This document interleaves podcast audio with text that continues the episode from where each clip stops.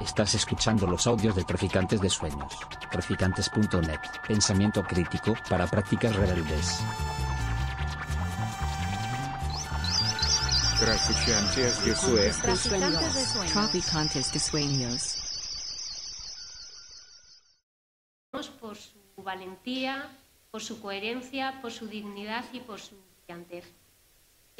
Una vez que termine Eduardo, que será el primero en intervenir, daremos la palabra a Fernán para que nos cuente algunas cositas eh, y posteriormente abriremos un, un coloquio con Luis y con Ana, que son autor y autora de- de- del libro, y luego abriremos, ampliaremos el coloquio al resto de autores y, y de autoras y con el resto de asistentes.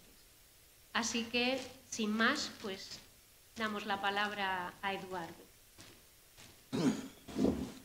Gracias, eh, gracias a Nini, gracias Luis, gracias a ecologistas, gracias a vosotros que estáis aquí. Y gracias para, para, para tener la ocasión de estar presente en el nacimiento de un nuevo libro, eh, interesante, importante, un nuevo libro que publicado y editado y escrito y trabajado por Ecologistas en Acción y colaboradores que han externos a ellos, pero de su mismo entorno.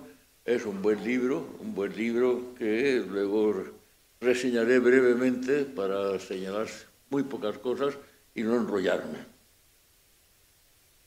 Para mí la invitación no solo es gratitud, sino que lo recibo como un honor. eh, por tanto, mi presencia eh, tiene una, también una relación sentimental con los autores y con la institución ecologista SNACA.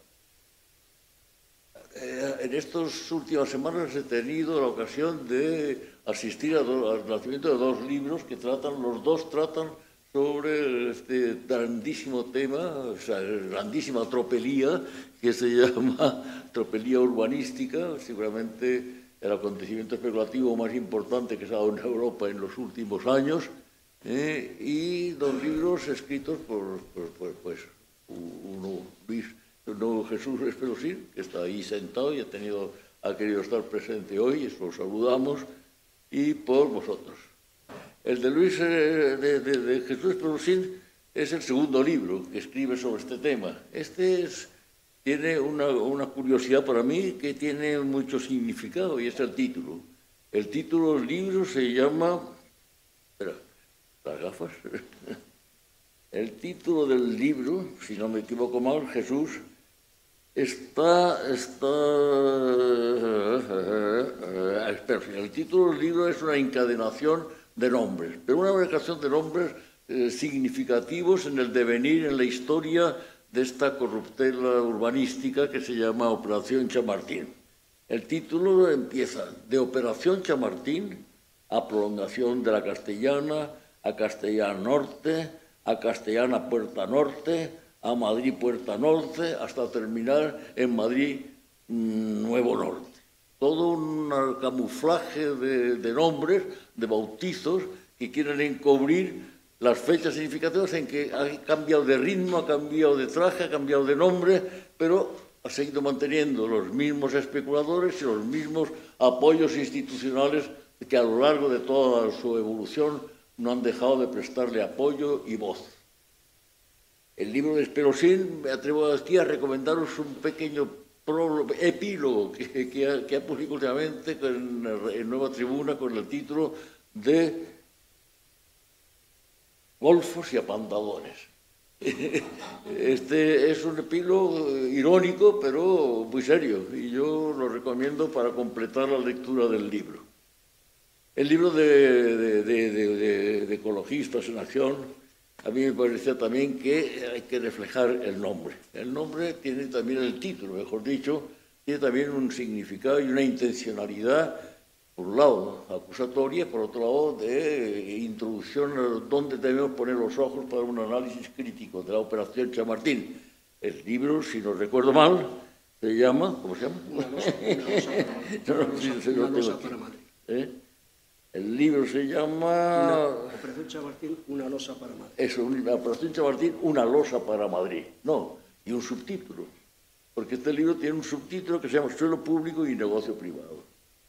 El, el tema de la losa para Madrid es, es significativo porque en la, esa dichosa losa, esa dichosa losa que ha identificado, también es verdad, identifica y casi sintetiza en él todo un proceso, uh, una acusación, por un lado, pero también un proceso de corrupción del lenguaje y del, y del territorio, y sobre todo cuando es un territorio inventado, cuando es un territorio que no existe, pero sobre el que han depositado todas las esperanzas, el gran negocio especulativo que supone la Operación Chamartín, especialmente con ese, ese nimbo, o ese, esa, esa, esa ensoñación que se llama, que, que quiere ser un centro direccional mundial, o un centro de negocios mundial. Por cierto, es muy antiguo, porque los CBD ya se inventaron hace muchísimos siglos y algunos fueron un catástrofe, una catástrofe como los de Fons de París o los dos londinenses. O sea que, que, que, que puede ser el anuncio de otra debacle, que, que donde tenga que ir el Estado otra vez a salvar la, las, la, las ruinas. Pero pues esta se llama esta. La losa es tan, tan, tan ridículo, la losa es una trampa. La losa, lo sabéis, lo voy a hacer aquí en un análisis, está muy analizado aquí. La losa es una trampa, eh, pero es una trampa necesaria. Tan así que incluso hay un voz de un magistrado se llegó a decir que sin la losa no existiría la operación de Martín. Es una trampa y es un símbolo de la, de la, de la, de la corrupción intelectual, estética, eh, de, de, la corrupción de nuestra sociedad con, una, con un aparataje de, de, este tipo. La losa es un artificio innecesario que se coloca encima de las vías del tren con una doble intención. Por un lado, ser novedosos, ser una gran obra de ingeniería, pero mucho más antes, antes mucho más, es decir, es como añadir, eh, como añadir edificabilidad y plusvalía al gran negocio de inmobiliario que está detrás de ella. Y cómo escapar de las obligaciones más elementales de una ley del suelo, nacional y autonómica, respecto a las reservas de, de, suelo para arbolado, para las zonas verdes, que siempre se ha llamado. Y las zonas verdes están íntimamente ligadas conceptualmente a un territorio natural las zonas verdes están ligadas a donde los árboles encuentran raíces. Y aquí tenemos territorio natural de sobra y además muy hermoso. Y no se debería ocupar ni para centros direccionales, ni siquiera para grandes operaciones inmobiliarias. Están ahí y están ahí. Este es otro factor terrible, que es que la operación de Martín desprecia lo existente, no mira lo existente, no ha querido dar un paseo de Jane, no ha querido leer el territorio, no ha querido ni no le interesaba nada. Necesitaba simplemente poner sobre un papel una calificación que le fuese rentable y con esa calificación tapar toda la realidad, no ver, la, no ver ni siquiera la topografía. Cierta es que una de las podredumbres de nuestro urbanismo es la, cartografía pobrísima, una, la cartografía ciega y muda, una cartografía que no te dice lo que hay debajo de esas líneas de nivel. Una parecía un papel blanco y sobre el papel blanco cabe todo y sobre todo cabe todo si tienes los ahoritamientos de tu parte y te lo dibujan casi. Mejor dicho, tú lo dibujas y ellos te lo santifican, es lo que ha ocurrido con toda esta operación. Pues bien, este es el símbolo que, tiene, que quiere reflejar el título del libro, pero el otro es del espacio público al negocio privado. Esto es la gran corruptela matriz de todo ello. Es el gran rapto que ha supuesto robarle un patrimonio común a los madrileños, cuál es el suelo público, propiedad del Estado, que se ha consolidado a través de la ocupación de actos públicos y de actividades públicas y que se ha integrado en el, en el patrimonio que una ciudad tiene. Y que lo único que han hecho es raptarle ese suelo al patrimonio para entregárselo a un banco, entregárselo a un banco que lo transforme en un, en un activo financiero y sobre él montar toda una operación puramente de especulación financiera más que inmobiliaria, porque todavía hoy no ha puesto un ladrillo, ni ha movido un metro cuadrado de, de un metro cúbico de tierra, ni ha puesto un metro de, de asfalto, ni quiere, ni piensa, ni el negocio está en construir.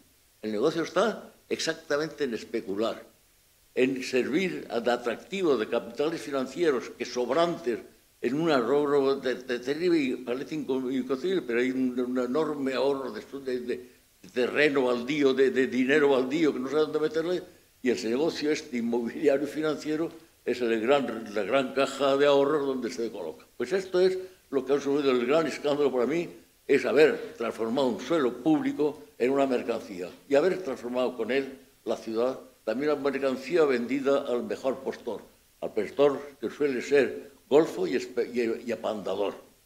Entonces, este tema yo creo que resume para mí lo que el libro tiene significado. Ambos libros nacen bien, porque la, operación Calderón, la operación Martín, es que la operación Calderón es otro, es, otro mini, mini, mini operación terrible, además con una arquitectura horrorosa, la peor que he visto últimamente en un, en un acto de, de, urbanización. Pero bueno, ambos libros son una condena de esta operación.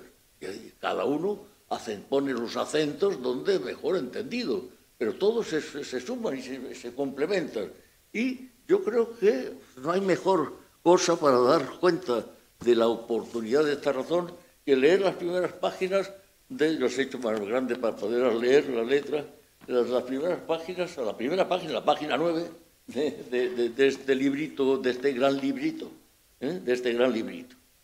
Y dice, este libro, y por, y por supuesto los dos libros, este libro es un acto de resistencia frente a la resignación y también de reflexión frente a la alucinación, una respuesta analítica y crítica tanto de la Operación Chamartín en su actual versión denominada Madrid Nuevo Norte, como del proceso que llevó esta a su, a su, construcción.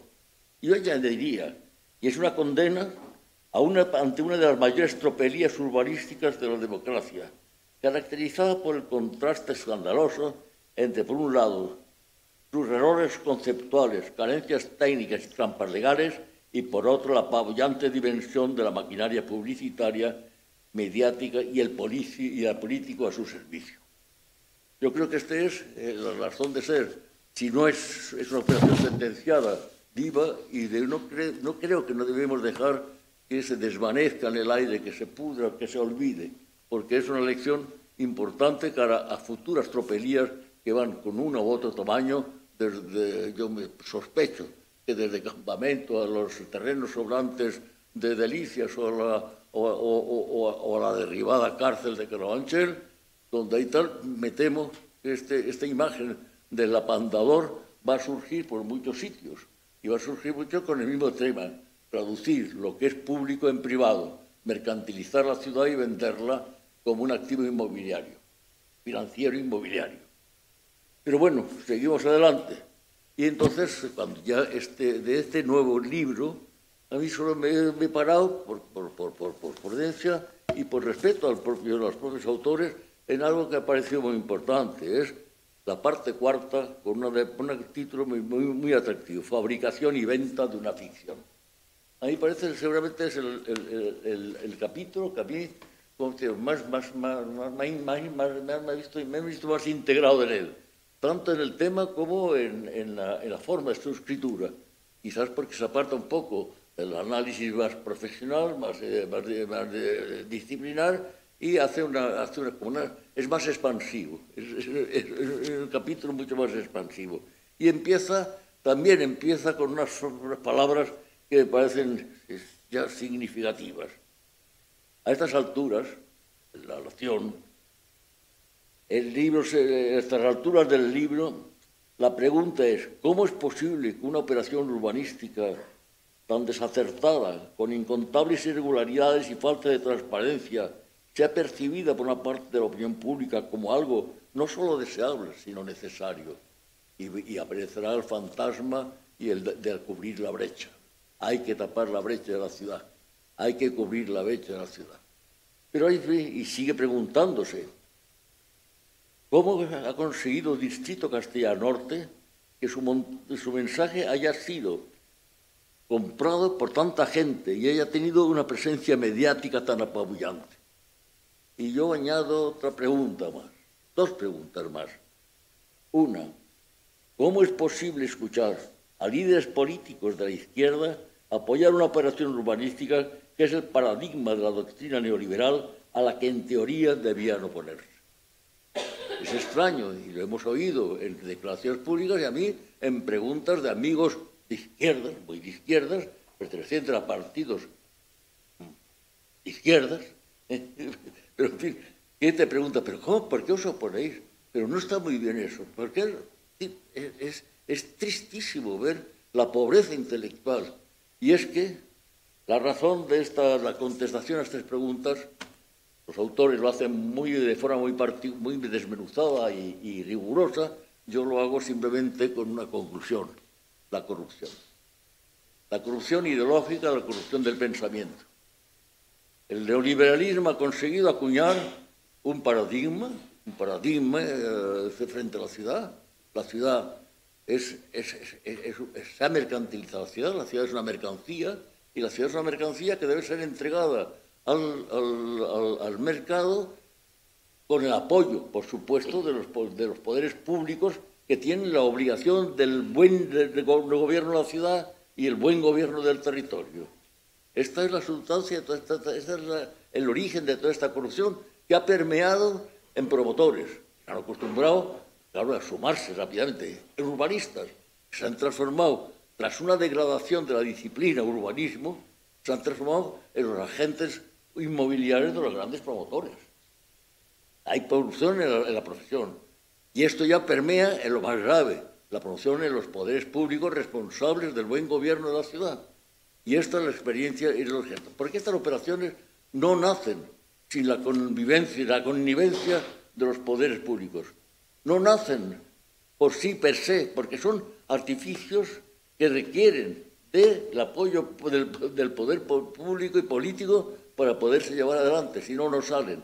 Todos han nacido así, y si no han nacido así, el poder público ha tenido que ir detrás a corregir sus carencias, sus absolutas carencias. Los Dockland tuvo que ir bueno, crearle una línea de metro para alimentarla. Es decir, eh, eh, es muy sabido, sin embargo, hoy ha permeado esto y se, contiene, se contiene, se, se, se, admite.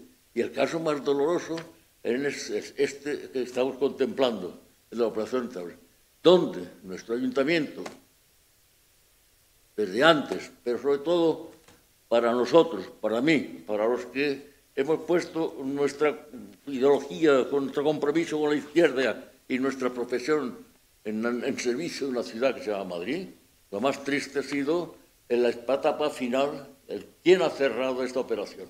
Y la ha cerrado un ayuntamiento de izquierda. Un ayuntamiento de izquierda presidido para mí, todavía una persona me, gustaría tener el respeto, pero este acto me impide eh, ese respeto al menos político, y es Manuela Carmena. Este es, es, dramático, cómo este ayuntamiento se ha plegado a, lo que había heredado.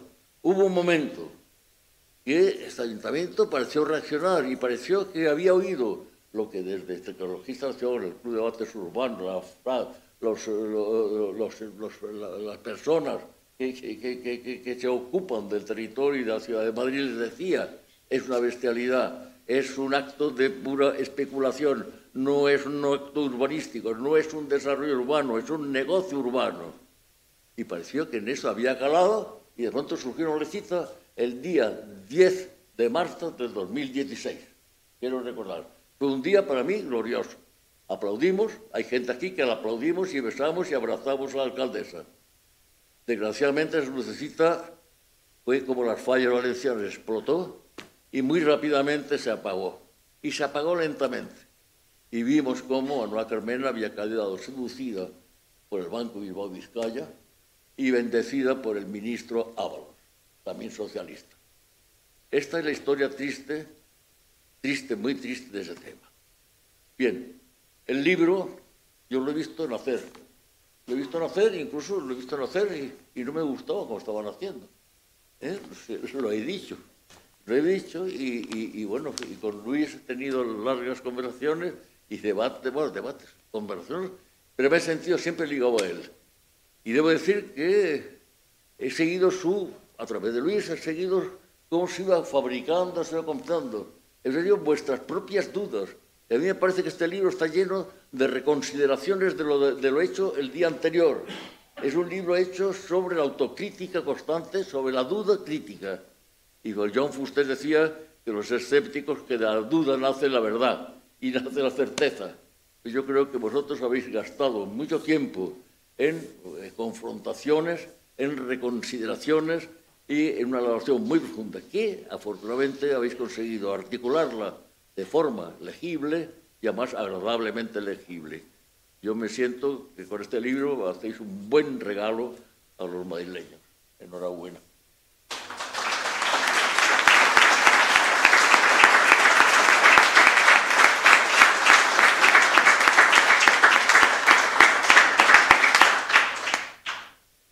Pues pasamos la palabra a Fernán, si quieres. Eh... Sí, hola, buenas tardes. Bueno, agradecer al, equipo que ha sacado el libro adelante, del que yo formo parte en la parte técnica, y yo quería resaltar dos cosas de este libro. Por un lado, retomando lo que ha planteado aquí el, anterior Eduardo, pues el tema este libro salda una deuda. Yo creo que era muy necesario, era urgente, aunque hayamos tardado tanto en sacarlo, pero, pero salda una deuda para, para, una, para gente como yo, que soy damnificado de dos, en dos dimensiones, como vecino de la ciudad, porque esto va a ser el horror. Si ya Madrid es invivible, pues va, va a serlo todavía más. Pero después como militante del colectivo Traficantes de Sueños, que participó activamente en la apuesta municipalista había, nos emborrachamos. Reconozco que yo la noche de las elecciones, 500.000 votos, dije, wow, realmente se puede, se puede hacer otra cosa, no tiene por qué ser siempre la mierda ciudad que conozco. Eh, bueno, la operación Chamartín, su aprobación definitiva, ¿no? es la, el, el entierro definitivo de toda posibilidad de una ciudad construida desde abajo desde los vecinos y las vecinas y los vecines, desde una mirada de la gente que usa y no solo consume. Y eso pues el, fue, un, fue pues una, una, enorme decepción todo este trabajo para, para acabar participando de alguna manera indirectamente, aunque fuera, en la aprobación de la operación, como dice el libro, la mayor salvajada contra la ciudad en, en las últimas, en las próximas décadas.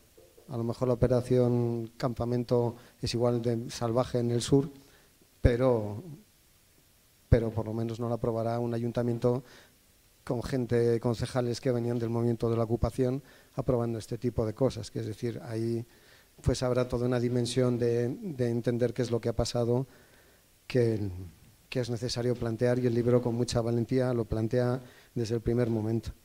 Y después yo también pues aportar la, la parte técnica del libro. Ha sido un libro colectivo en el sentido que tiene una virtud, no es un conjunto de textos uno detrás de otro, sino que se ha hecho un esfuerzo, el grupo impulsor ha hecho un esfuerzo para que sea todos estos textos están integrados, hay un digamos una narrativa, un hilo conductor que lo hace llevadero eh, y que tiene un estilo del libro que se mantiene a lo largo de sus páginas. Yo quería resaltar, digamos, el, el trabajo se puede ver, el esfuerzo de, este, que hay detrás de este libro se puede ver en la cartografía. Muy pocos libros tienen una cartografía propia, tan desarrollada, tan elaborada, que acompaña a nivel gráfico de una manera tan, digamos, tan explicativa las partes áridas del, del texto. Es una mirada, hay un intento de cruzar, digamos, dimensiones de experticias diferentes, la mirada del género, el transporte, el urbanismo, la ordenación del territorio, la huella ecológica y todo eso está relativamente bien armonizado. No puedo decir que está muy bien armonizado porque sería como decir lo he hecho yo, entonces es un poco, es un poco feo. ¿no? Pero también tiene resaltar la apuesta por, por unir el rigor técnico eh, la mirada, una mirada militante en el buen sentido de la palabra, no del, no del becerro que sigue las órdenes, sino de la mirada de las personas implicadas y que se están jugando algo. Y eso es una mirada que le da más valor al, a la parte técnica. Y después también hay un tercer ingrediente que resalto, que es la voluntad divulgativa. Esto, un libro escrito por arquitectos hubiera sido infumable para cualquier lego. Hay todo un esfuerzo de divulgación están los anexos para explicar, digamos que luego de entender esto, de leerte este libro, que está pensado para una persona de, estudios básicos, un poquito más y con interés por entender lo que está pasando en su zona, va a poder entender la jerga que nos técnica que nos viene desde arriba, desde los ayuntamientos y los expertos. Y eso es una, digamos, el lograr un análisis propio, una experticia que, que ponga en, valor una, una, mirada propia, que no sea la mirada de los expertos de siempre, que hablan y nos cuentan y participan en, esa, digamos, en ese bombardeo de esto es lo que hay que pensar de las cosas, pues es una, es una jugada que, cre que creo que es fundamental y que vale la pena. El libro ha costado sangre, sudor y lágrimas, pero yo creo que el resultado ha sido, ha sido más que meritorio. Así que al grupo que ha estado detrás, mi más sinceras felicitaciones.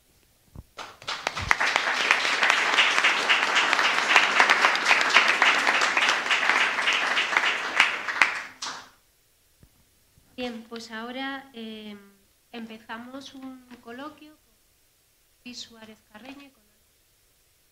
Eh, Luis es miembro de la de Ordenatorio de y el alma mater de este libro. Y Ana eh, es vecina, sufridora de la Operación San Martín y además miembro de la plataforma. Con ellos, charlar un rato sobre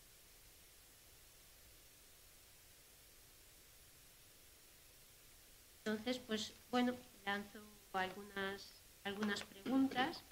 Eh, ya Eduardo nos ha pisado algunas de, de, de, nuestras preguntas sobre, sobre el título, ¿no? sobre la losa de, de Madrid. Eh, interesante lo que ha dicho cuando ha dicho Eduardo, que es que sin losa no habría operación y curiosamente eso mismo es lo que se dice en la sentencia del Tribunal Superior de Justicia de Madrid por la que nos desestiman. Que la losa está muy bien porque además sin losa no habría. Eh, nos lo dicen así los jueces. Eh, bueno, esa, esa sentencia está recurrida en un acto de rebeldía con pocas posibilidades, creemos, ante el Tribunal Supremo, pero ahí está recurrido y todavía estamos a, la espera. Entonces, pues, eh, bueno, teniendo en cuenta lo que, lo que ha dicho Eduardo sobre el significado de esa losa, pero eh, para vosotros, eh, ¿por qué elegís ese, ese título? ¿no? ¿Qué, qué, qué, ¿Por qué es una losa? Bueno, me, efectivamente nos lo ha pisado. eh, el, el sentido de la losa en el título es doble, tiene un sentido metafórico, eh, la Operación Chamartín ha sido un lastre para la ciudad de Madrid, sobre todo para el arco norte de la ciudad de Madrid, durante 30 años. No hay que olvidar que este año cumplimos los 30 años del concurso del año 93, por el cual se saca eh, el, esta, este territorio al mercado. Y precisamente la forma en que sale este, este, esta operación, forma de privatizar y poner a un operador privado a especular, literalmente, se le dice, en este territorio, ve a las administraciones que te lo recalifiquen y saca lo mayor dinero que pueda. Es decir, es esta lógica que hace que la operación se convierta en una losa. ¿Por qué? Pues porque ese operador, como también ha señalado eh, Eduardo, no estaba interesado en desarrollarla, lo que estaba interesado es que los activos que eso representaban en su cuenta de resultados fueran incrementándose año por año y, y eso lo ha conseguido. La ciudad, para la ciudad ha sido un desastre, ha sido un lastre. Y además tiene un sentido real, material, porque también hay una losa y la losa es quizá, digamos, el talón de Aquiles o el elemento más flagrantemente anti-ciudadano, anti-ambiental, es decir, tiene todos los eh, defectos o todas las perversiones posibles del urbanismo. Y es increíble que esto se haga en el año 2020 y tantos. Es decir, que son operaciones que podríamos de alguna manera entender en pleno franquismo, donde aquello, era digamos, de la capa de un, se hacía de la capa un sallo, pero en plena democracia supuestamente avanzada, que se hagan operaciones que gravitan sobre un hecho que es una flagrante ilegalidad, a pesar de que el Tribunal Superior de Justicia de Madrid no lo sepa, lo es, y que además contraviene cualquier principio ambiental, social. Bueno, pues esa, esta losa, por eso está en el título, porque efectivamente la losa es el elemento simbólico más importante tanto desde el punto de vista metafórico como material. que se me ocurría es eh, pues que era un título muy bien elegido porque la losa tiene ese carácter de que sin losa lo que podía haber salido era una operación más o menos razonable, era eh, Madrid Puerta Norte, eh, podría criticarse, podía mejorarse, pero tenía sentido. Y en el momento que vimos cómo se publicaban los principios de Madrid Nuevo Norte, con la losa, ya ahí dijimos, mm, hemos perdido. O sea, aquí vamos a seguir dando la batalla, vamos a seguir intentando revertirlo, pero ya ahí nos dimos cuenta que lo tenían muy claro y que la, y que la losa era, era una losa, pero bien losa. Em, otra pregunta, ¿cómo surge la idea de, escribir un libro técnico divulgativo sobre la operación y con qué objetivo? Eh, la idea surge después de la, vamos a decir, aparente derrota que supone para el movimiento ciudadano en Madrid la aprobación definitiva en el año 2020 de, esta operación por la Comunidad de Madrid, tras las aprobaciones previas en el ayuntamiento. Y entonces la reflexión es, bueno, entonces esto se ha acabado, es decir, hemos perdido y por lo tanto vamos a pasar a otro tema. Y entonces lo que eh, en ese momento dijimos, no, no podemos aceptar que simplemente hemos perdido, que consideramos que no hemos perdido moralmente, tenemos, digamos, la razón y por lo tanto, primero hay que escribir esta historia, debe quedar en la memoria del movimiento ciudadano de Madrid, hay muy poca memoria urbana, pero hay que construir también memoria de la ciudad, memoria de las luchas ciudadanas. En segundo lugar, eh, hay que demostrar que teníamos razón, es decir, hay que de alguna manera estimular al movimiento ciudadano para que, mm, digamos, no se dé por perdidas las batallas que van a seguir, evidentemente, con estos ayuntamientos encima, con el ayuntamiento que viene inmediatamente posterior, que por cierto hay que tener en cuenta, como se ha dicho, se ha considerado muchas veces, que la pérdida del ayuntamiento del cambio fue en buena medida causada o provocada por el, digamos, el tremendo error o por el tremendo vamos a llamarle error, por no llamarle de otra forma, que constituye la Operación Chamartín. Y por último, también porque eh, de alguna manera eh, con el libro, de una manera muy modesta, pretendemos o pretendíamos, y creemos que hay que estar en ese trabajo, contrarrestar la enorme maquinaria que ha citado eh, Eduardo, que, se analiza en el libro. Aquí creo que todas y todos, si somos madrileñas o madrileños, sabemos perfectamente que la Operación Chamartín ha sido digamos, la operación de mayor despliegue de medios políticos, económicos, mediáticos, etcétera, etcétera, con que nos han bombardeado en esta ciudad. Y hasta hoy mismo se siguen publicando artículos que son pura fantasía, pero que entiendo yo que periodistas, personas de alguna manera inocentes, entre comillas, pues compran porque la operación Chamartín, de la que, como bien se ha dicho, no se ha movido un metro cúbico de tierra, esa operación ficticia, esa ficción nos ha puesto, según los medios de comunicación, en el pampa mundial de las sociedades más avanzadas en términos medioambientales, en términos tecnológicos, etcétera, etcétera. Es decir, es una fantasía tan tremenda y entonces creemos que contrarrestar esa enorme maquinaria es difícil. Es difícil desde los movimientos ciudadanos. Hay que tener en cuenta, lo digo por si no se sabe, que este libro no ha contado con un euro de financiación de ningún tipo. Financiación, bueno, de un tipo sí, que es la que hemos puesto, la que ponemos de nuestro bolsillo. Es decir, es un esfuerzo, vamos a decir, es mm, David contra Goliat, pero hay que estar ahí y hay que responder de alguna manera, aunque sea en las librerías y como sea.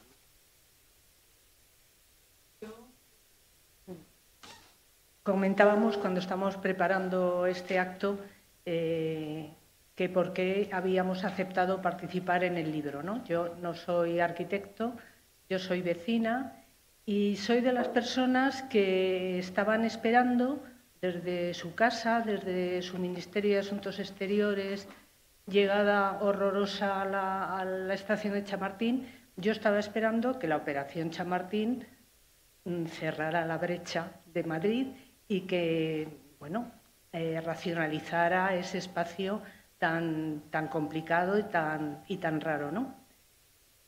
Pero gracias a los paseos de James, de Jane que, que organizaba eh, Félix Arias desde, desde Chamartín, desde el foro local, con, la compañía de, de, de Paco López Gro, pues empecé a encenderme y a ver la estafa horrorosa que era y la trampa tremenda que era el intentar, eh, cuando empezamos estos paseos, era el ver la aberración que era el proyecto de botella y menos mal, menos mal que desde ahora Madrid se iba a hacer una cosa más racional y yo empecé paseando para decir apoyamos esta propuesta mucho más racional, más lógica, que además creemos que nos van a escuchar, van a tener en cuenta las necesidades de los barrios y bueno, va a ser una cosa mucho más brillante, ¿no? Entonces, cuando las cosas salieron como salieron y, unos un par de meses antes de la pandemia eh, nos convocaron Luis y Nines para, para, organizar este libro, pues yo no dudé en participar un poco por, por sentirme miembro de este equipo de gente luchadora, eh, un poco como en agradecimiento a Felisarias y luego otras personas que no están aquí, pero que han sido muy importantes también para, para mí, para Tomás, que es otro fiel, fiel infantería, eh, pues un Samuel Romero, eh, Rodrigo Calvo. Ahí hubo un equipo que estuvimos reuniéndonos millones de veces para, organizar actos, para intentar acorralar a José Manuel Calvo, que se escurrió. En fin, era un poco de, sentirme que yo quería agradecer a toda esa gente que me había enseñado tanto y que me había hecho vivir un periodo de tanto entusiasmo, pues bueno, me parecía que lo mínimo era colaborar.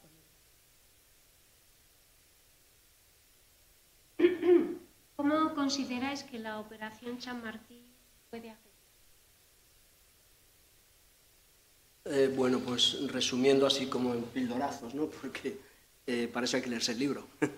eh, en primer lugar, a nivel macro, lo hemos dicho, se ha dicho mucho, la operación Chamartín es un, vamos a decir, una, un, un esfuerzo, una contribución adicional al enorme desequilibrio socioeconómico y ambiental también, pero especialmente socioeconómico del territorio madrileño, por esa famosa diagonal, digamos, norte, noroeste, sur, sureste, y la operación Chamartín lo que hace, y además es una operación pública, que es lo más increíble, es que es una operación, o por lo menos de impulso público, puesto que el, suelo es mayoritariamente público, donde en lugar, de alguna manera, de hacer lo que deben hacer las administraciones públicas, que es contrarrestar las tendencias del mercado, que son tendencias negativas, por ejemplo, ese desequilibrio es evidente que es una tendencia natural del mercado, pero es negativa para la sociedad, lo que hace es contribuir a profundizar ese desequilibrio. Además de eso, provoca por su inmensa edificabilidad y por esa concentración de monocultivo de usos o de monousos como es el de oficinas, eh, va a provocar, y eso hay estudios que hicimos también sin subvención pública, de, de movilidad, donde provocará una, digamos, una enorme eh, eh, carga adicional de movilidad mm, vehicular, con lo cual con todos los fenómenos medioambientales que eso conlleva. Además, mm, destruye infraestructuras, usos, actividades que existen en ese territorio y que funcionan perfectamente, lo ha mencionado también Eduardo. Y ya por resumir mucho, dos elementos fundamentales, que son dos retos de esta ciudad, que obviamente estos ayuntamientos, este en particular, ignora y no, le importa lo más mínimo, pero son los grandes retos y que son, entre otros, ¿no? pero son quizá de los más importantes. Por un lado, el tema de la vivienda pública. Esta operación, a pesar de nuevo de ser suelo público, no contempla vivienda pública en una situación de emergencia habitacional como es la que vivimos en esta ciudad. ¿no? Es decir, que es una emergencia que a pesar digamos, de los cambios de coyuntura, de, económica, etcétera, etcétera, lo que hace es agrandarse, igual que la desigualdad se sigue agrandando. Y, segundo lugar, como segundo reto así, digamos, muy significativo, el tema de la renaturalización de una ciudad como Madrid, con unos índices de contaminación, de mala calidad del aire, etcétera, muy altos, y que donde el tema de la renaturalización es algo, parece ya comúnmente aceptado por las eh, personas expertas en el mundo, y, digamos, esta operación, con esa enorme cantidad de suelo disponible para esa renaturalización, lo desaprovecha totalmente con esa losa pintada de verde, etc. mí, eh, la verdad que es que por muy curada en salud que estuviera y que supiera lo que es la operación Chamartín que, que ha salido, el leer el libro me, he cogido unos niveles de cabreo porque es increíble, ¿no? Es, es una aberración tan grande. Pero una de las cosas que, me ha llamado la atención es cómo se engañó a todos los barrios de los bordes diciéndoles durante años, esperad, no vamos a haceros caso, no vamos a mejorar la urbanización de los poblados A y B de Fuencarral, no vamos a poneros un, transporte desde Fuencarral hasta la estación de cercanías, vais a tener que seguir yendo en bicicleta o como podáis, porque no os vamos a poner un, transporte público, no vamos a mejorar las instalaciones deportivas de la MT, no vamos a hacer nada, no vamos, ni siquiera a mejorar la, accesibilidad a la estación de Chamartín, que era, pues, no sé, lo mínimo, ¿no? Eh, termina todo esto y ya sabéis, aunque esté en el libro, ya sabéis que esto va para muy largo, o sea, que por mucho que, esto, el mm, Tribunal Supremo no, acepte las reclamaciones de ecologistas, eh, aunque encuentren los papeles y por fin pueda registrar a DIF los, los terrenos, es una operación que en un mínimo de 20 años mm, va a estar pendiente. ¿no? Entonces, a todos estos barrios que se les ha dejado sin, sin atenderles, es que les quedan 20 años, 20 años más sin tener arreglada la piscina de, de San Cristóbal, que es como un acto de maldad, ¿no? Ya de eso que dices, por Dios, ¿por qué? De, momento llevan siete años sin poder utilizar su piscina, sin poderse utilizar el campo de fútbol eh, de, San Cristóbal y no, y no lo van a hacer. Y además, la operación no es que no vaya a resolver ninguno de los problemas de estos barrios, sino que lo va a empeorar, porque como tiene un planteamiento tan cicatero tan miserable respecto a las dotaciones, pues las dotaciones eh, que se van a poner en el espacio de la operación no van a dar, no, van a ser suficientes para servir y para compensar todas las carencias que tienen los barrios.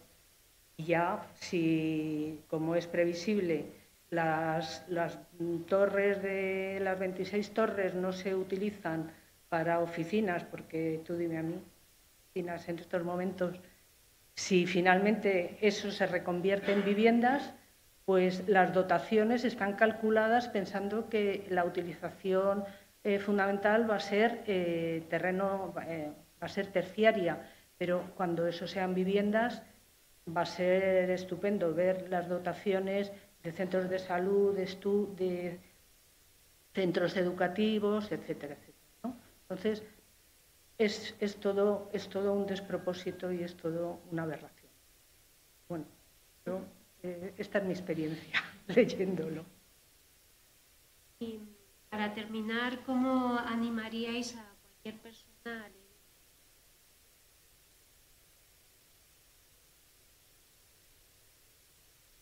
Bueno, eh, el libro, como se ha dicho, es un, es un libro colectivo y es colectivo en un doble sentido, en el sentido de que los autores y autoras es un grupo, digamos, de varias, de varias personas, diez en concreto, pero es colectivo en el sentido que representa también a muchas otras personas que han estado reflexionando, luchando, incluso son citadas en el libro algunas personas que han escrito, que han trabajado profundamente, algunas que ha citado, por ejemplo, eh, Ana hace un momento, es decir, que el libro recoge un espíritu colectivo mucho más amplio incluso que el de las personas autoras. Eh, yo creo que hay que eh, leerlo para armarnos y protegernos frente a próximas agresiones, porque las habrá. Es decir, hay un proceso de privatización, hay un proceso de mercantilización largo, sostenido en el tiempo, pero ahora estamos en manos de unas administraciones locales, tanto a nivel municipal como regional, que creen ciegamente en el neoliberalismo, que van a cambiar la ley del suelo, la están cambiando, de Madrid, que van a cambiar el Plan General de Madrid, que van a cambiar la normativa, que la están cambiando, y estamos entrando en una espiral en la que, bueno, nos están vendiendo eh, fantasías, nos están vendiendo operaciones urbanísticas como grandes apuestas de futuro, pero en realidad lo que están es robándonos la ciudad. No están es que no estén, que estén negando el derecho social a la ciudad, sino que están arrebatándonos la ciudad y este libro entiendo que para muchas personas puede ser, esperamos, nos gustaría que fuera una especie de instrumento de trabajo también con el cual enfrentarse en sus barrios, en sus lugares, enfrentarse a otros posibles, inevitables, más que probables, casos similares. No, de esa magnitud, pero digamos a una escala menor, pero de igual, de igual naturaleza.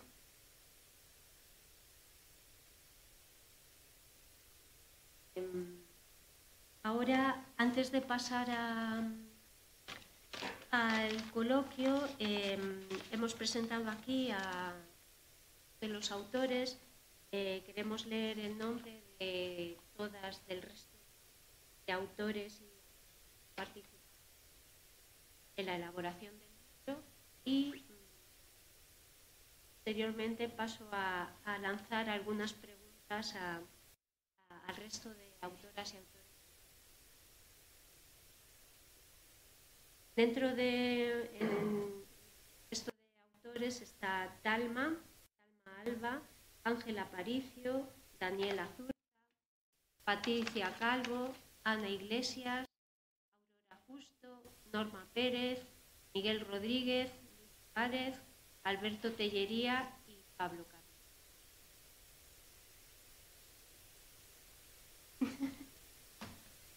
Y bueno, aquí íbamos a hacer también publicidad del libro de Jesús Espelosín, pero como también nos lo ha pisado eh, Eduardo, pues ya damos por, publicitado el libro y animamos también a, todos los que estéis interesados en Chamartín leer ambos libros. Em, ahora queríamos lanzar algunas preguntas eh, al resto de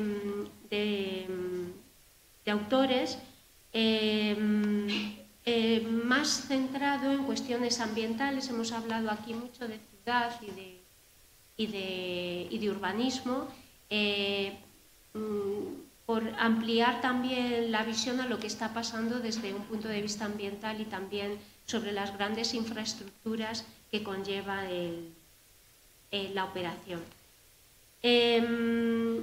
Muchas veces hemos hablado de que la operación Chamartín, y aquí se ha dicho también, la operación Chamartín es una oportunidad perdida eh, que se podría haber hecho y no se ha hecho. La ciudad de Madrid está inmersa ahora mismo en, una marea arboricida de talas sin precedentes. La más conocida es la que va asociada a la ampliación de la línea 11 de metro, pero en la operación Chamartín van a desaparecer eh, más de 5.000 árboles y tampoco se habla de ello. Eh, ¿Por qué? No? por qué hay que eliminar tantos árboles y por qué este silencio? ¿no? y por último, ¿qué está pasando con las grandes infraestructuras de la operación Chamartín? De momento las noticias son que, Adif no llega a vender los terrenos a, ADCN, ahora se llama CREA Madrid Nuevo Norte, me parece que se llama, eh, y sin embargo se están anunciando la construcción de infraestructuras que deberían eh, ir a cargo de la operación, tanto la Comunidad de Madrid con el nuevo metro como, eh, como ADIF con, otras grandes infraestructuras. ¿nos queréis dar algún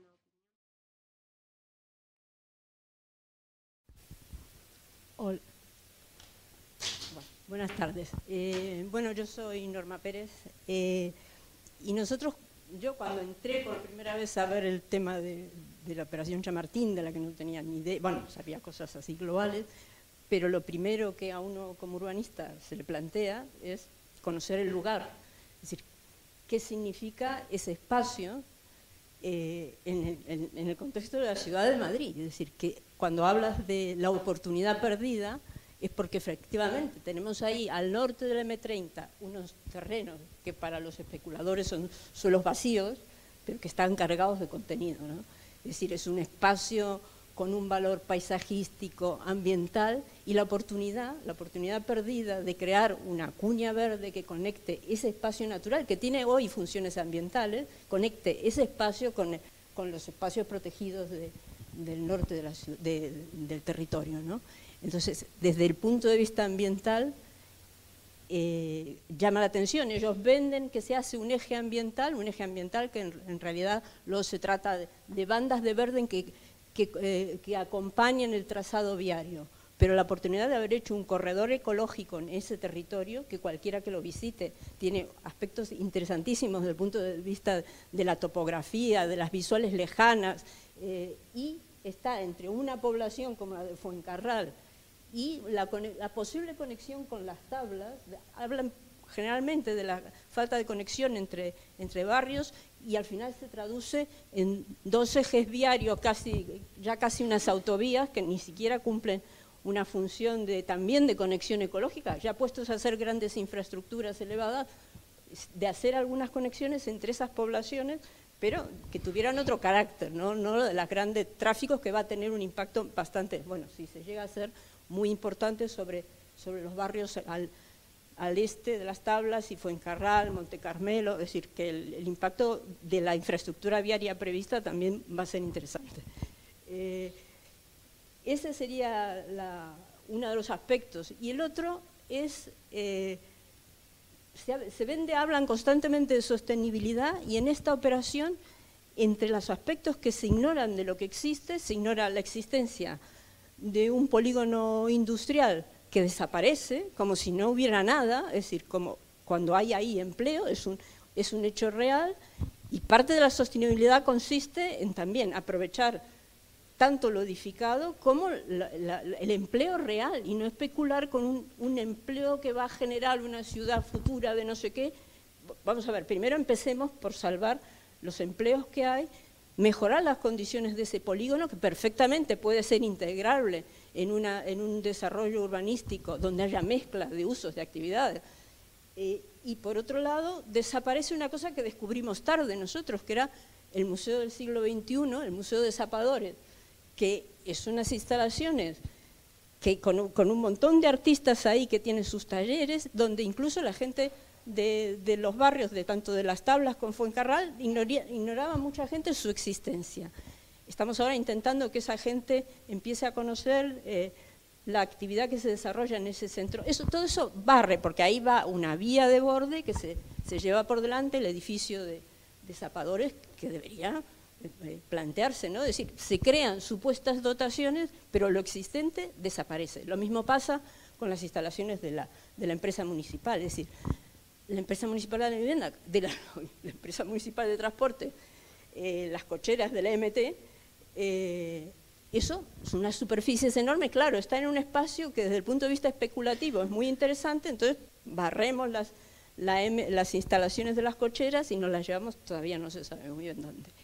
Es decir, que es como ignorar la realidad existente. Lo mismo se hace con los, los barrios colindantes, bueno, me estoy yendo un poco del tema, pero es que es decir, el no ver lo que hay, es decir, se hace un estudio de dotaciones de los barrios y tal, no se sabe para qué, se habla de todos esos déficits, pero luego eso no se traduce en nada en la nueva propuesta, es decir, se cumplen una serie de requisitos, de estudios ambientales, no sé qué, tal, papeles que llenan un expediente gordísimo, pero que no se traducen en una propuesta con muchísimos menos papeles, se podría haber hecho una cosa mucho más interesante desde el punto de vista de lo que requiere la ciudad hoy.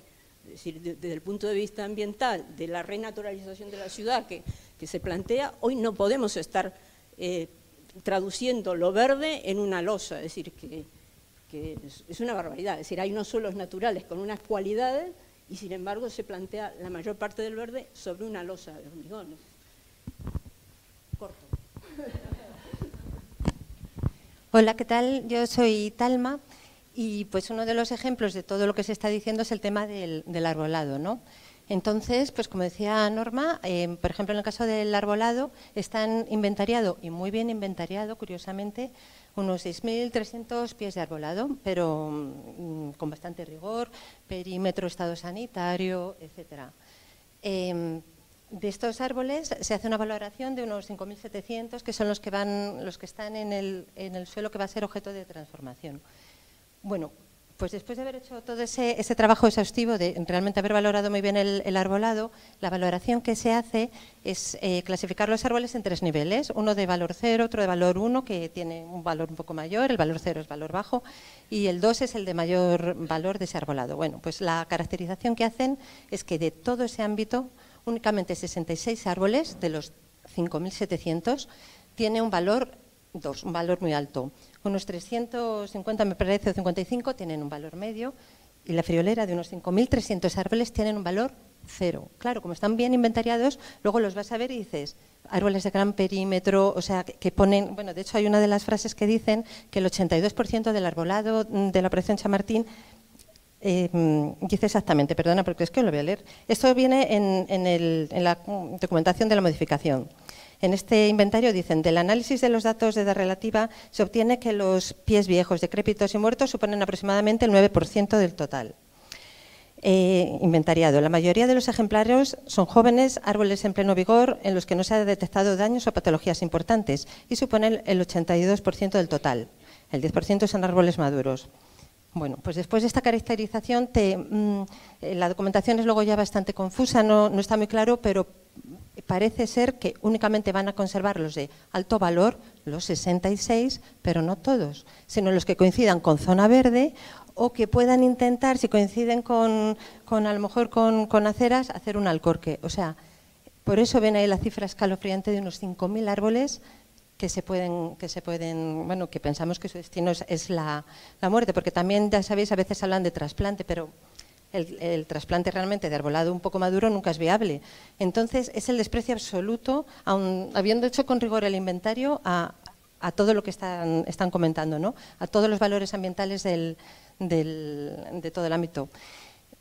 ¿Por qué no se habla de esto? Es que yo creo, y eso también Ana a lo mejor nos puede decir, yo creo que se desconoce muchísimo, sobre todo para las personas que viven en ese ámbito o cercanas de los barrios cercanos, cuáles en, verdad cómo va, cómo va a aterrizar el proyecto. Yo creo que la gente no sabe de lo que estamos hablando cuando hablan del, hablamos de la operación Chamartín, lo que significan las veintipico torres, eh, la posible desaparición de 5.000 árboles.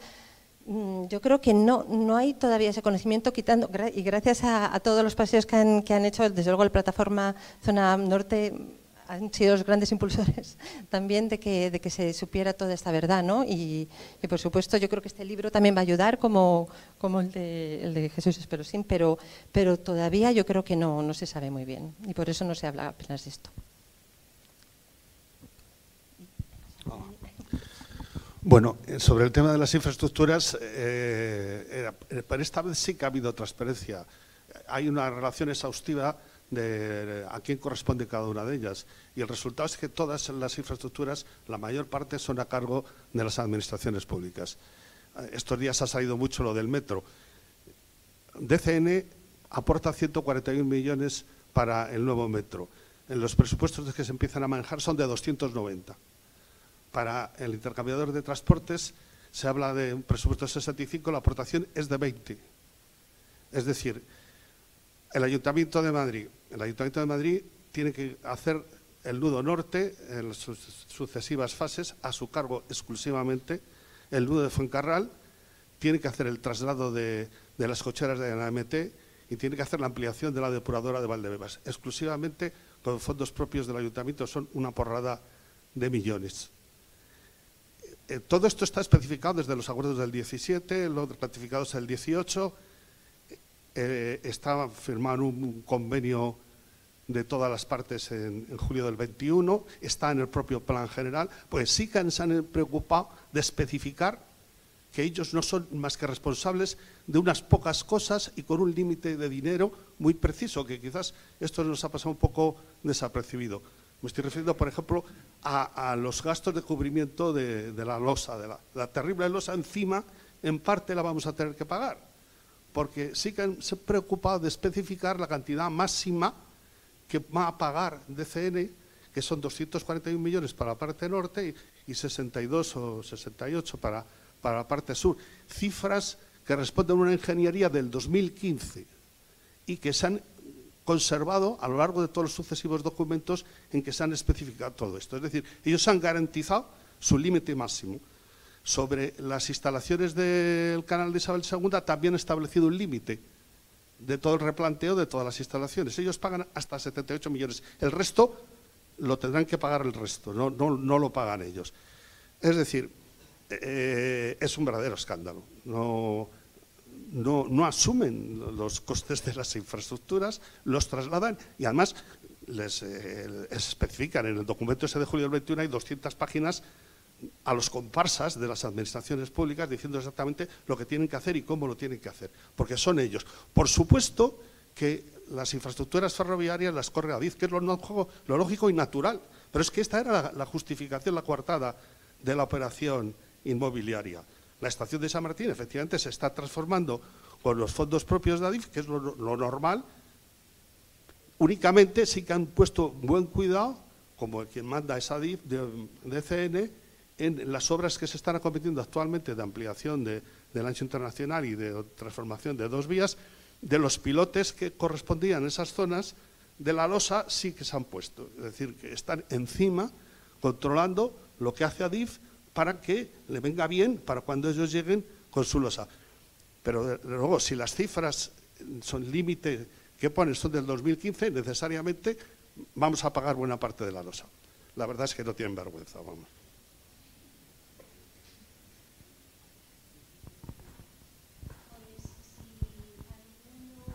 Una más de las autoras quiere eh, comentar algo que apetezca y si no.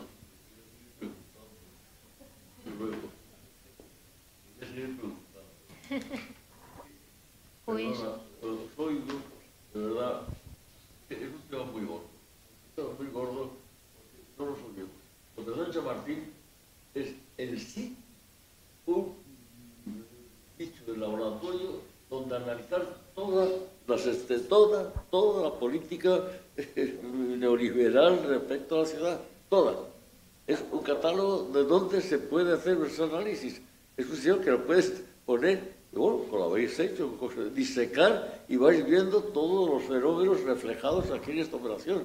En ese sentido es fantástica. Pero luego decís, ¿por qué no se ha mirado el arbolado? Pero bueno, por decir, porque hay una gran ojera, primero y principal, porque ya os he dicho antes, se ha mirado un papel y sobre ese papel se ha dibujado todo aquello que podría mm, dar dinero. Y entonces e, esa ceguera, pero esa ceguera se ha contagiado. ¿Cómo es posible que el Tribunal Superior de Justicia de Madrid no vea que aquello no es suelo urbano? ¿Cómo es posible que no vea que la aportación a una junta de comparación de un suelo que no existe, que es la rosa, que hay que fabricar un suelo para que aportarlo, que es que ya es el, rizo del rizo, ¿eh?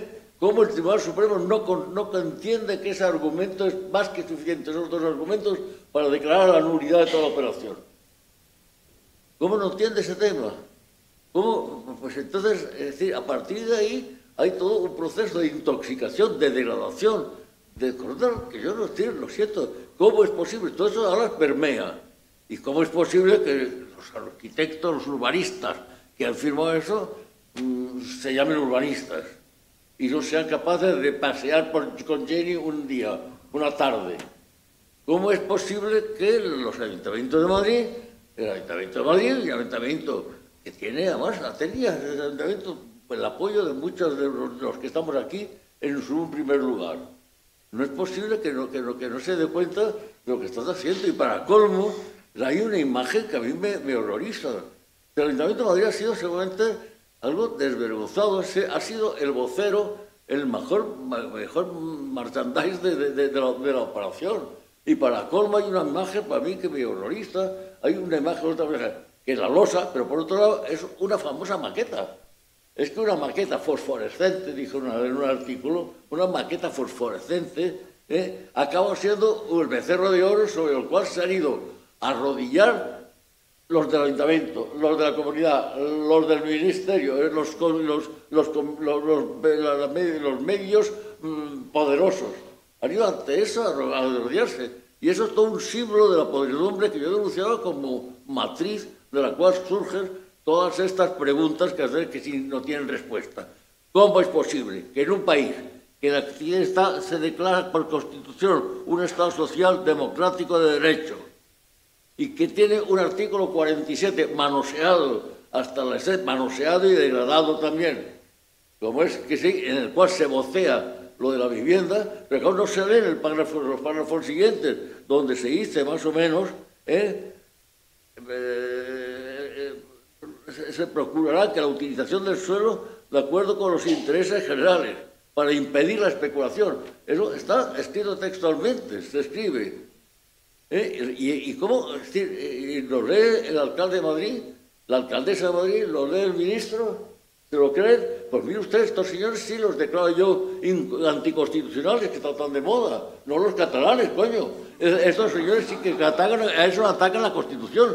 Bueno, yo estos señores personalmente soy partidario de la amnistía como valor instrumental de la amnistía. No quiero hacer teología de la amnistía. Valor instrumental de la amnistía en este momento me parece unas acciones políticas más inteligentes para hacer. Pero yo a estos señores, ya en broma y en serio, no les pienso dar amnistía, nunca en la vida. No les pienso dar una amnistía, para que no, pues no se van a reparar, están comprados. Hasta que no muera el amo, los siervos no suelen caminar libres. De verdad que esto, bueno, y por cierto, bueno, no, no, pues, bueno, no, no, no, no, porque iba a saltar a otro tema que me da broma. Sí que me abruma, pero me daba...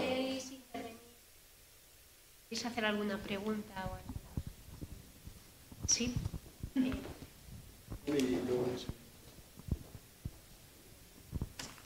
Romy. Sí. Bueno, lo, lo primero, agradeceros muchísimo a todo el equipo, a todas las autoras que estáis aquí presentes por el esfuerzo que habéis hecho con esta obra, que ¿Se escucha? Ah, perdón. Que, bueno, que como bien decía Luis, pues eh, es necesario dejar eh, por escrito ¿no? una memoria de esa, de esa lucha que se dio, ¿no? gracias sobre todo a gente como vosotras, ¿no? a las compañeras y vecinas de la Asociación de Vecinos de, eh, de Nuevo Norte, ¿no? perdón, de, perdón, estoy un poco... y de Ecologistas en Acción de Madrid, y demás, ¿no? Pero bueno, como parte implicada en todo esto de alguna manera, ¿no? Y como responsable también, ¿no? De lo que ocurrió, de alguna forma, eh, sí que quería, digamos, hacer hincapié, ¿no? En que la operación Chamartín, en su dimensión política, quiero decir, ¿no? Fue un parteaguas eh, para aquel gobierno del cambio, ¿no? Mal llamado gobierno del cambio de ahora Madrid, ¿no? Fue un parteaguas importante en los gobiernos del cambio a nivel general, ¿no? en aquel ciclo político que vivimos en, en ese momento, ¿no? fue un parteaguas político que evidenció que existían dos proyectos políticos muy diferentes, dos proyectos políticos, dos almas, ¿no? dos proyectos muy distintos, uno que tenía unas lealtades muy claras ¿no? a los capitales financieros de esta ciudad y otro que quizá pues no llegamos, no llegamos y no supimos, em, bueno, no supimos movilizar lo suficiente, ¿no? Em, a nuestras organizaciones, a, nuestra gente, a la sociedad civil para poder apoyar y defender nuestros compromisos, porque yo sí quiero recalcar que ahora Madrid tenía un compromiso claro con la con la no aprobación de la operación Chamartín, eso estaba en el programa de Ahora Madrid. Ese fue un compromiso que adquirimos todos los concejales y concejalas de Ahora Madrid en su momento, ¿no? Y desde luego también la alcaldesa, porque era el programa de Ahora Madrid. Nosotras habíamos firmado, como recordaréis, aquel pacto contra la especulación, que también nos comprometía políticamente ¿no? a todas. Y, bueno, lo que defendimos algunas personas en el seno del gobierno de Ahora Madrid en aquel momento, porque bueno, aunque no dimos la batalla que tuvimos que dar, quizá, ¿no?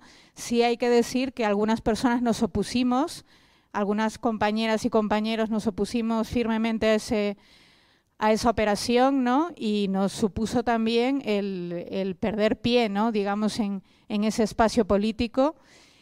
Pero bueno, por mantener, digamos, nuestro compromiso y la lealtad a un proyecto de cambio en el que creíamos y que además defendíamos porque estábamos ahí para defender también las apuestas de toda una sociedad civil y un movimiento vecinal que había sacado adelante esto. ¿no? Entonces, bueno, eh, sí decir que ese compromiso existía y que, y que, hubo gente pues, que fue desleal a ese compromiso. Yo creo que eso hay que dejarlo muy claro. ¿no? Y bueno, sin más, agradeceros el trabajo y que, y que quede esa memoria para las luchas futuras, como bien decía Luis, porque tenemos muchas luchas por delante. Está en marcha otra operación de las mismas dimensiones en el sur de Madrid y bueno, pues esta es la senda que sigue esta ciudad, ¿no? Completamente vendida a los intereses de los capitales financieros, ¿no?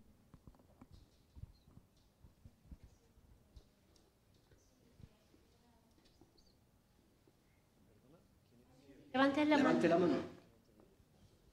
Y, bueno, para quien quiera comprar eh, libros en la librería, ¿están disponibles ya? Sí, sí. Pues en la librería están ya disponibles. Buenas tardes. Yo soy la primera que ha metido en la cárcel a tres personas por el plan de Chamartín. han estado cuatro años, seis meses y un día. Señor Mangada me conoce. Soy Margarita Botija. Sí, sí, nos conocemos de otras reuniones que hemos tenido en, en Madrid Nuevo en Madrid en el norte, en la, en, la, en, Oria, ¿cómo se llama? Eh, en Herrera Oria. Sí, no se acuerda. Es que no quiere contestar, es que no sé. No, no, no, pero bueno, pero quiero decir que hemos estado en otras... Bueno, vamos a ver, la Operación Chamartín nace en 1860. La primera obra que se hace es el canal de Isabel II por Lucio del Valle, porque Madrid no quería agrandarse y no podía ser. Bien, ya con Isabel II se piensa en una ciudad magnífica y entonces se hacen unos proyectos a principios del siglo XX, fenomenales, que era un poco imitando la ciudad de Londres, casas con jardín, y integrado en ello también oficinas, industria ligera y viviendas de más o menos categoría, dependiendo de la zona donde se colocaran. La casa que yo vivo pertenece a ese plan. La casa en la que yo vivo, que es unifamiliar, con jardín, que entonces le llamaban huerto, es, en de ese plan plan de Chamartín no nace hace 30 años. Plan de Chamartín nació en 1860. Bueno, pues yo soy de las que están pegándole duro al ayuntamiento, sola, de, francotirador. Y el ayuntamiento me está dando a mí por todas partes eh, como puede, falseando documentos, hecho. En, 1800, en 1986 recibo yo un documento que me mandó directamente sin filtrar la secretaria del alcalde, mm, señor Tierno Albán, en el que dice que no se nos diera mm, licencia para terminar el plan de 1963 a esa franja que va a lo largo del sur de la estación de Chamartín, que se llama la calle Manuel Ferrero y Rodríguez Jaén, porque de terminar esa, esa zona encarecería de ir a la expropiación. Y ahí llevamos todos estos años, desde 1965, con acampadas de transeúntes. Ahora aquello es horroroso, no se puede vivir. Enterada yo de lo que había ocurrido en la Malmea, denuncio ante la Fiscalía contra la Corrupción toda la operación Chamartín. No me creían en un principio que hubiera implicados notarios, registradores, bancos, implicados en la estafa, así, con falsedad en el registro de la propiedad. Yo he localizado más de 400 fincas falsas. Se dice pronto, más de 400. Ahora mismo el señor Florentino Pérez hace lo que le da la gana a Chamartín. En el número 45 de la calle Mauricio Legendre ha ocupado 900 metros cuadrados de vía pública con vivienda de lujo, creando un cuello de botella en una avenida que, como muy bien sabe el señor Mangada y todos los que han hecho el libro, sería estupenda para desahogar la castellana. Entonces, ¿qué hacemos ahora? Tiramos las casas que están al lado de donde está la UNICEF, que también invade lo que debería de ser la calle Mauricio Legendre, y tiramos lo que ha permitido, a pesar de mis denuncias y denuncias al ayuntamiento. Y la señora Carmena es la más culpable. María Carmena ha dado una cara a la calle y otra cara adentro, porque ahí está metido su marido, su sobrino y su hijo. Y eso no lo dice. Hay un solar que ha vendido, que ha donado el ayuntamiento a Vallehermoso, que está en la esquina de la Castellana, donde ahora pone Tesla, que yo tengo una documentación firmada por gente que además eran pues, masones para vivienda social. Y hoy hay oficinas. La Asociación San Cristóbal, a donde yo pertenecía como la zona urbana, fuimos los primeros que luchamos contra las Torres Quío. Las Torres Quío están hechas sobre terreno de, de Y son las dos obras peores que se han hecho en la vida. Nosotros denunciamos ante el Ministerio de Fomento, no, perdón, fue en aviación civil, donde se hizo la denuncia de las Torres Quío y las conseguimos rebajarlas 12 plantas. Ha sido una lucha titánica, lucha titánica que llevo hasta el jueves pasado a las 12 de la mañana, que se presentó un indecente llamado Julio César Santos García, el jefe de disciplina urbanística, con más de 15 policías, a tirarme el vallado de mi casa, de mi vivienda, social, eh, mi vivienda mm, unifamiliar, simplemente porque dice que estorbo. Ya me la han tirado una vez. Yo llevo gastado más de 400.000 euros entre abogados, procuradores, sanciones que se elevan en, el, levantar mi casa porque ya ha caído la valla dos veces. O sea, esto es una... Al vecino, hay que ir a preguntarle al vecino uno por uno qué está pasando. ¿Y qué es eso de que ahora en el norte de Fuencarral, al que tiene una, finca de, de 5.000 metros, porque va y la labra, el ayuntamiento le pone un impuesto de 500 euros? Margarita. Mm, mm, Todo esto es el plan de San Martín. Todo esto pero, es el plan de San Pero intenta terminar, no sé si quieres lanzar una pregunta. No, no, pero lo que quiero hacer en la pregunta es la siguiente. ¿Por qué no se ha contado con los vecinos a la hora de poner el pleito? ¿Por qué no se nos ha pedido documentación? porque la tengo tan buena como otros también la tienen, tan buenísima, tan buenísima que hoy el Tribunal Superior de Justicia, al que yo convencí en un pleito al presidente para que cambiase una sentencia, se hubiera cambiado y estaríamos en otro sitio. Yo he llamado a Ecologistas en Nación, he llamado a los abogados y nadie me ha hecho caso. Mi pregunta, porque el plan de San Martín me, voy a, me van a enterrar y no se ha empezado, pero que se debía de empezar como se hizo a principios del siglo XX ¿eh? casas con jardín. Porque además hay una cosa que aquí nadie ha mencionado, la ley de ferrocarriles, que afecta a toda la operación, como afectaba también al Bernabéu. Y nadie ha hecho nada, porque no hay que ir y hacer los técnicos, sí, pero hay que ir casa por casa de los afectados a preguntar qué es lo que ocurre. ¿Y, y que no ha empezado la operación Chamartín? Claro que hay movimiento de tierra construyendo. Ya están construyendo una residencia para estudiantes en el número 34 de la calle Agustín de Foxá, pues claro que están. Y además hay otro documento del que aquí no se ha hablado, que es la Comunidad de Madrid pidiéndole cuentas al ayuntamiento, del cual tengo copia. Y nada más que decir. Vale, gracias.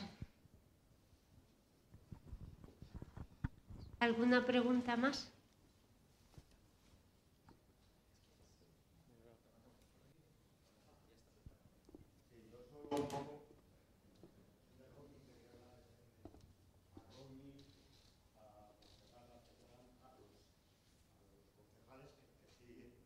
Por ejemplo, a la plataforma Zona Norte y supusieron la Operación Chamartín. Entre ellos estaba también Carlos Sánchez Mato, que fue uno de los que más peleó contra la operación. Entonces yo sí quería reconocerles lo que hicieron, que ella dice que podían haber hecho más. Bueno, no sé, todos podíamos haber hecho más, pero sí solo quiero agradecer. Eran seis concejales, yo creo cinco o seis, los que realmente, los que realmente cumplieron con con lo, lo, que se presentó a las elecciones ahora a Madrid, con el programa que se presentó, que era en contra de la especulación. Y esto todos sabemos que es, yo creo que es el mayor pelotazo de España de hace muchísimos años. Entonces, sí se lo quiero agradecer a ellos. Por aquí. Por aquí. Tenemos uno a cada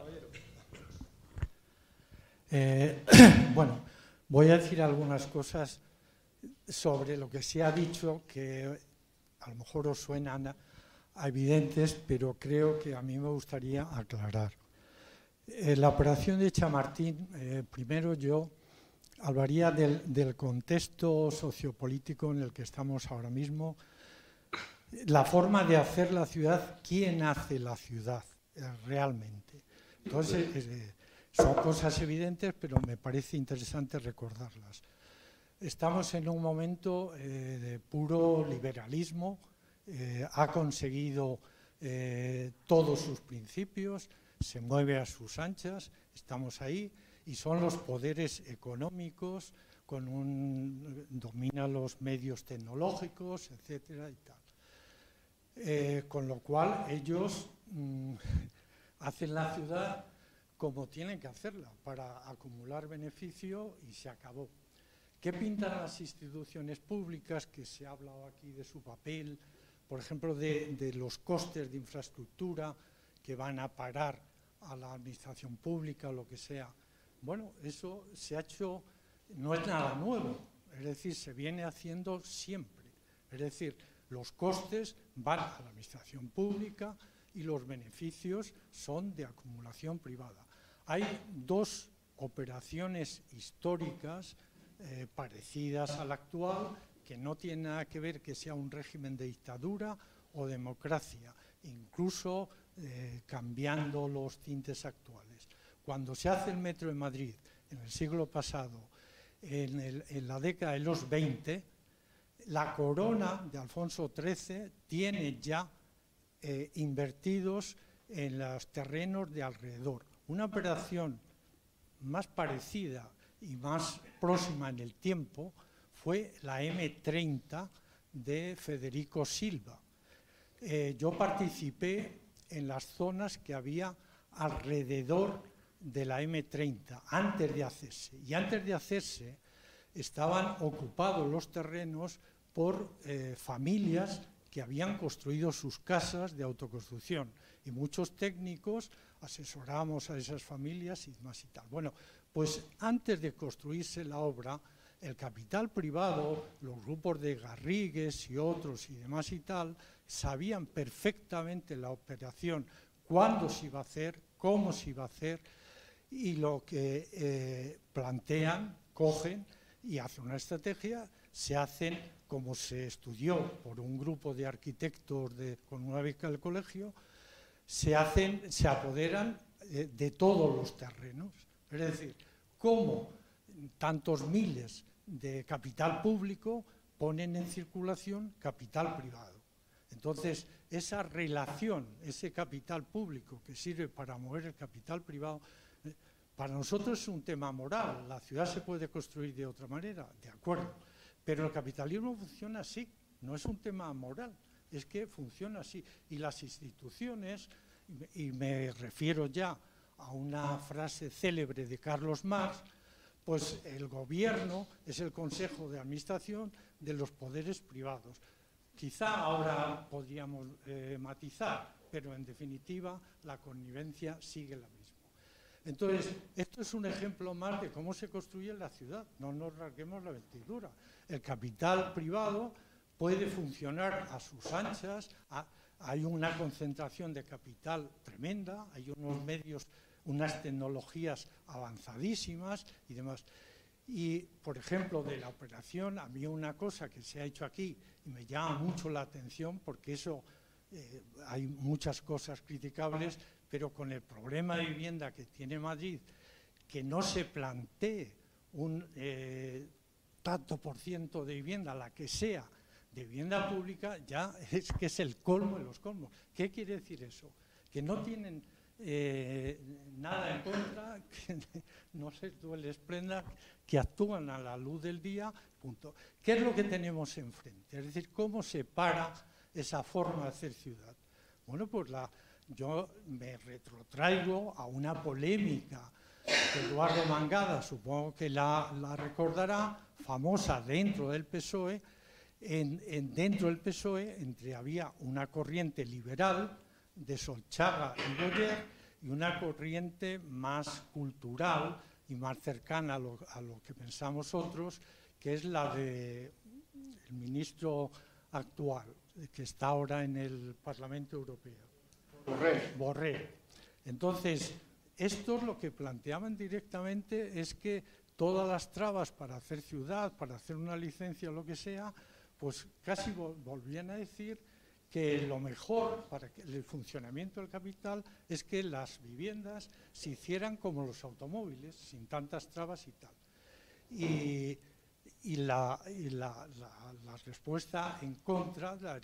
Por favor, puedes ir, puedes ir eh, terminando. Bueno, para... Pues para acabar, esa, esa corriente liberal, en mi opinión, hoy en el PSOE, bajo un lenguaje de izquierdas, hay una política liberal que, digamos, a la hora de enfrentarse a ese estado de cosas. Y luego el, el, otro tema que podríamos echar mano aquí es que el movimiento ciudadano pues está en horas bajas. Entonces llegamos a este resultado. Y yo el libro lo que lo valoro es que de cualquier manera la historia se hace también desde las víctimas. Y en definitiva habrá un testimonio de cómo se podía hacer una ciudad de otra manera cuando caminemos, si seguimos así, hacia la catástrofe. Gracias. Pues vamos a ir terminando. Espera. realmente ha descrito cómo funciona la ciudad en manos del, cómo, lo que has descrito cómo funciona en manos, la ciudad en manos del capitalismo, ¿eh? el capitalismo tal, con la colaboración ineludible de los poderes públicos sojuzgados por el poder del capital. Pero ahora hay otras formas de hacer ciudad. Aquí, aquí hay unos señores que viven en Rosso Luxemburgo. No, desde Luxemburgo. Rosso Luxemburgo es una operación en Aravaca, el, el, el suelo más caro de Madrid. El propietario de esos terrenos era Miguel Oriol Alnar Urquijo, dueño del Talgo y una de las grandes fortunas de España.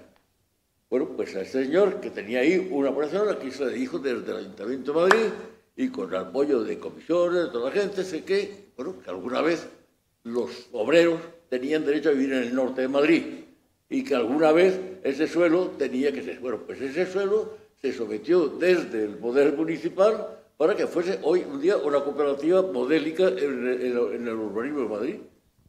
Hay otras formas de hacerlo. Esto yo creo que me, me, me, molesta tener que plantear ejemplos muy concretos porque depende, tengo una vinculación que casi que puedo leer, pero no, me, no quiero decir, hay una forma distinta en Madrid. Hay muchas formas de hacer territorio. Mientras yo fui consejero no se abrió ni un solo club, de, de, de, ni un solo campo de golf en Madrid. Porque cada vez que hay un campo de golf, le digo, mire usted, después, detrás de las depuradoras, con el agua depurada, haga usted campo de golf. Aguas arriba, no hace usted campo de golf. Bueno, han surgido 14 después. Han surgido 14, que eran 14 campos de golf. La Universidad de Carlos III se llevó a dónde? A Getafe. Las universidades privadas se llevan dónde? A donde están los encinares de Majadahonda y tal. Si hay formas distintas de hacer ciudad. No tan tal, seguramente no tenemos tal. Campamento se planteó precisamente desde, desde un gobierno municipal de izquierda como una operación pública, netamente pública, en aras no solo de Madrid, sino del, del conjunto del área metropolitana de Madrid. Si hay forma de hacerla. Y estaba, había un proyecto que se va a París y fue premiado en París. Aquí se murió después. La operación Chamartín. Yo tuve una confrontación, una confrontación una, hice un artículo en 1993 contra la primera propuesta de, de, de, del Ministerio de, que estaba, no era ministro, sí, Borrell, es Borrell. Hice un, un, artículo muy duro contra esa operación. En aquel momento, en aquel momento era una operación minúscula. Si no recuerdo mal, pues así comparar, eran 67 hectáreas y esa ha subido a 350 hectáreas. ¿eh? Esta, esta era una operación de casa, era una operación para hacer un poco de dinero a ver si arreglamos Chamartín. Y realmente era una operación con una con una dirección directamente y además estuvo firmado el primer convenio entre entidades públicas todas, un banco público, Argentaria, una empresa pública, eh, Renfe, y realmente, y sin embargo, hubo una crítica, por lo menos la mía, donde aquel modelo era peligroso, usar el suelo público para financiar, ni siquiera financiar una estación. Era un precedente muy peligroso acostumbrarse a sacar dinero recalificando el suelo llano público desafectado de su función actual para sobre él sacar dinero. Hay unas formas de hacer de ciudad, claro que hay una forma de ciudad. Yo a veces he dicho en broma, oiga, el urbanismo bueno se hace votando bien. ¿eh? Votando bien. Últimamente, desgraciadamente, hay algunos casos en que nos han fallado. Pero ¿qué le vamos a hacer? Pues yo, yo creo que, que, usted tiene razón, pero esa, esa sensación de, eso decir, no, no, hay otra forma de hacer ciudad. Sí, hay otra forma de ciudad cuando matemos al enemigo, ¿eh? y ese enemigo se llama capitalismo. Sí, sobre esto quería decir una cosita que además lo decimos en el libro también y yo creo que es bueno para las personas que lo vayan a leer. El libro está hecho, o está escrito, la crítica, la crítica a la operación Madrid Nuevo Norte está hecha desde la realidad actual y de lo que es posible aquí y hoy. Porque, como sabéis, a muchas personas que nos opusimos a la, a la, Operación Madrid Nuevo Norte en su momento, desde la izquierda, que lo apoyaba en ese momento en el ayuntamiento, se nos criticaba por ser utópicos. Nosotros estábamos un poco en otro mundo, el mundo real es esto. No. Y ahí no, quizá matizaría un poco lo que dice Raimundo. ¿Estamos en el capitalismo? Sí. ¿Estamos en un sistema democrático a medias? Sí. ¿Pero es obligatorio en este sistema especular? No. Lo que decimos en el, libro es que con este sistema, con lo que hay ahora, con los instrumentos legales, económicos, etcétera, etcétera, políticos, no es obligatorio especular con el suelo público. Nadie, en, en, ningún lugar hay una ley que diga con el suelo público se debe especular. Todo lo contrario. Como ha dicho Eduardo, la Constitución dice justamente todo lo contrario. Entonces nosotros, quiero que lo sepáis, porque me parece muy importante resaltar esto, este libro no está escrito desde la utopía marxista postcapitalista. No está escrito desde una sociedad en la que el suelo está socializado. No, está escrito desde aquí y ahora y lo que decimos es que aquí y ahora otra operación Chamartín absolutamente distinta era posible y necesaria. No había ningún impedimento y mucho menos siendo suelo público. Es una matiz que solo quería